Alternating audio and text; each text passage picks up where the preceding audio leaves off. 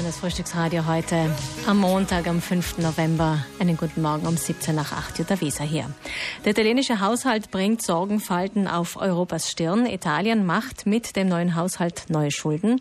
Für die italienischen Bürger bringt es auch einiges an Erleichterungen, wenn auch auf Kosten der nächsten Generationen, denn finanziert wird das alles, wie gesagt, mit einer Neuverschuldung. Konkrete Details des umstrittenen Haushaltentwurfs wurden bereits letzte Woche bekannt, darunter auch überraschende Neuigkeiten. Hannes Peintner fasst für uns mal das Wichtigste zusammen. Das Maßnahmenpaket enthält insgesamt 115 Artikel, mehr als doppelt so viele als ursprünglich geplant.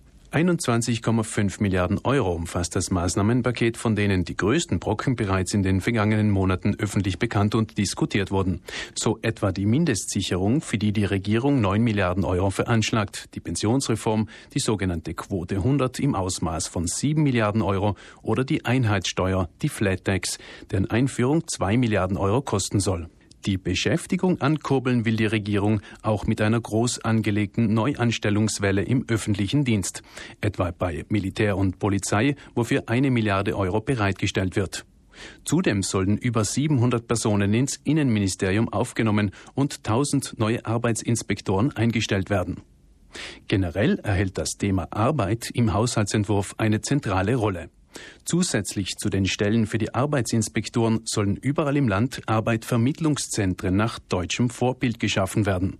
Sie sollen helfen, dass Arbeitslose mit Anspruch auf Mindestsicherung möglichst schnell wieder einen Job finden. Eine weitere Milliarde Euro sieht die Regierung dafür vor. Nicht überhaupt einen Job, sondern einen hochqualifizierten. Darum dreht sich eine Maßnahme, mit dem der Brain Drain, also die Abwanderung der klugen Köpfe aus Italien, aufgehalten werden soll. Private Unternehmen, welche im kommenden Jahr unbefristete Arbeitsverträge an junge Studienabgänger unter 30 Jahren mit ausgezeichnetem Abschluss anstellen, werden demnach ein Jahr lang und in einer Höhe von bis zu 8000 Euro von den Fürsorgebeiträgen für den Neuangestellten befreit. Neues gibt es auch in Sachen Familienpolitik, für die die Regierung 100 Millionen Euro vorsieht. Eine auch für Südtirol interessante Maßnahme betrifft dabei die sogenannte Förderung der Entwicklung des ländlichen Raumes. Der Entwurf sieht vor, dass landwirtschaftliche Flächen in öffentlicher Hand jenen Familien für 20 Jahre frei zur Verfügung gestellt werden, welche sich innerhalb der kommenden drei Jahre um ein drittes Kind vergrößern.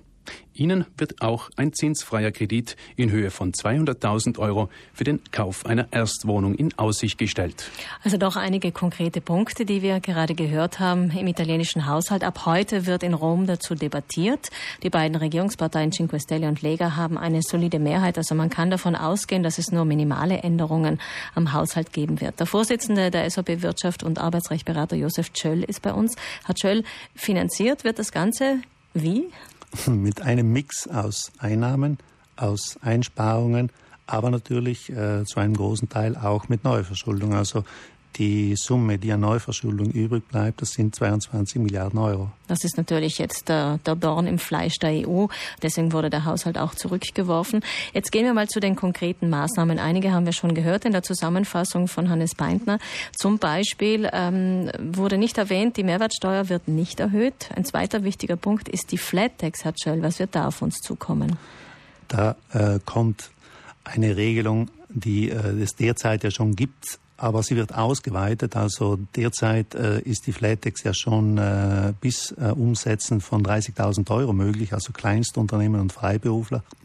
Diese Schwelle wird jetzt erhöht auf 65.000 Euro Umsatz und innerhalb dieser äh, Grenze hat natürlich äh, der Betroffene einen Einheitssteuersatz, eine pauschale äh, geringe Steuer von äh, 15 Prozent. Das heißt jetzt alle Unternehmer, Freiberufler und so weiter, die in diese, in diese Kategorie fallen, zahlen weniger Steuern. Das ist wahrscheinlich positiv bewertet von vielen. Was ist daran negativ? Äh, Negativ ist, dass es dazu führen kann, dass wieder das Prekariat stark zunimmt, weil ja dann die Leute irgendwo auch gedrängt werden, aufgrund von steuerlichen Vorteilen äh, zurück zur Mehrwertsteuerposition zu gehen. Also äh, nicht im unbefristeten oder im befristeten Arbeitsvertrag, sondern mit Mehrwertsteuerposition dann zu fakturieren. Er hat ja einen steuerlichen Vorteil. Das ist eine der Sorgen. Zum anderen sind hier natürlich auch jene stark bevorzugt, die äh, wenig investieren, die eigentlich nur ihre Arbeitsleistungen anbieten und insofern äh, dem Wirtschaftssystem selbst eigentlich äh, wenig bringen. Mhm. Wobei man auch dazu sagen muss, das ist nur ein Übergang. Es soll ja noch erhöht werden, diese Grenze von 65.000 auf 100.000. 100.000, ja. Also im nächsten Schritt ab 2020 wird diese Grenze ja dann von 65 auf 100.000 äh, erhöht. Dort ist der Pauschalsteuersatz dann äh, 20 Prozent und das wäre dann praktisch auch die Vorstufe zur sogenannten Flat Tax oder zu dieser Regelung, äh, dieser Pauschalbesteuerung, äh, der, äh, welche ja von der Lega stark gefördert und äh, propagiert worden ist, vor allem auch im Wahlkampf. In Zahlen, wie viel Geld geht dem Staat eigentlich dadurch jetzt verloren? Die äh, einzelnen Kapitel im Haushalt sehen vor, dass für 2019 dem Staat dadurch 303 Millionen Euro verloren gehen, aber 2020 sind das schon 1,8 Milliarden, die mhm. verloren gehen. Man möchte natürlich auf der anderen Seite, dass die Unternehmen das dann investieren, kann ich mir vorstellen. Das hat wahrscheinlich den einen Hintergrund. Ob das dann passieren wird, ist eine andere Frage. Das ist die äh, Gretchenfrage, ob äh, mehr investiert wird oder ob mehr konsumiert wird. Äh, tendenziell äh, sind diese Kleinst, äh, Kleinunternehmen ja nicht, äh, da tendieren ja neigen nicht dazu, äh, stark zu investieren. Äh, und es ist auch fraglich, ob das dann auch alles in den Konsum fließt. Mhm. Ein zweiter Punkt, den wir rausnehmen wollen oder kurz anstreifen, ist äh, die Steuervergünstigungen für energetisches Sanieren. Die bleiben. Auch damit möchte man wahrscheinlich weiterhin den Konsum bzw. die Investitionen ankurbeln. Die Maßnahme gibt durchaus Sinn. Das ist ja die Fortführung äh, also von Dingen, die ja in der Vergangenheit schon äh, sehr gut funktioniert haben. Und es wäre unsinnig, diese jetzt abzuwürgen. Man würde ja dann auch in Italien die äh, Baubranche, also wo ja derzeit äh, die er noch hält. Also mit diesen Maßnahmen äh, würde man dann komplett abwürgen. Mhm. Ähm, Im Haushalt nicht ganz ohne Polemik findet sich auch eine Passage zum Steuerkondono, also einen Erlass für Steuersünder. Die Schlauen werden wieder mal belohnt. Was ist daran gut und was nicht, Herr Tschöll? Das äh, ist ja nicht im, äh, also das ist ein Begleitgesetz, das derzeit schon im Parlament aufliegt und äh, es ist also eine Begleitverordnung zum Haushaltsgesetz selbst. Äh, hier können natürlich die ähm, Unternehmer, aber auch Private die Steuersünden der Vergangenheit äh, relativ günstig regeln. Wird das genutzt? Ich gehe davon aus, dass es stark genutzt wird, weil ja ähm, sehr viele Protokolle, sehr viele Vorhaltungsprotokolle, aber auch sehr viele äh, Prozesse, Steuerstreitigkeiten behängen. Und diese zu sanieren äh, ist natürlich eine gute Gelegenheit, äh, Schlussstrich zu ziehen.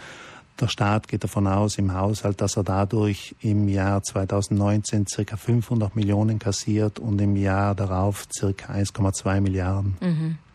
Jetzt ist der Haushalt natürlich enorm groß und vielseitig und wir können nicht alles besprechen, aber vielleicht so eine prinzipielle Einschätzung, Herr Tschöll, wie schätzen Sie den Haushalt denn ein? Sie haben sich das jetzt für uns durchgeackert für das Interview heute. Technisch gesehen äh, sind die steuerlichen Maßnahmen, kann man sagen, okay, sie sind ausgewogen, das äh, technisch gesehen passt das. Äh, Jeder Einzelne kritisch. hat auch was davon, genau, muss man auch sagen. Hat, also die Mehrwertsteuer selbst, also dass die nicht steigt, ist ja eine sehr positive Maßnahme, also da darf man nichts sagen. Aber wenn man sich das dann insgesamt anschaut mhm. und äh, die äh, Neuverschuldung äh, sieht, dann stellt sich schon die Frage, ob das Ganze für Italien überhaupt tragbar ist. Also äh, da habe ich meine starken Bedenken, auch weil die äh, Investitionen, die da äh, irgendwo im Raum stehen und die herumgeistern und die ja das Wirtschaftswachstum ankurbeln sollen, aus meiner, aus meiner Sicht eben unrealistisch sind, weil man so schnell nicht äh, die Investitionen hochfahren kann. Ja, vielleicht da zum Abschluss ein paar Zahlen. Sie haben sie herausgesucht. 2016 war die Zinslast Italiens 60 Milliarden Euro.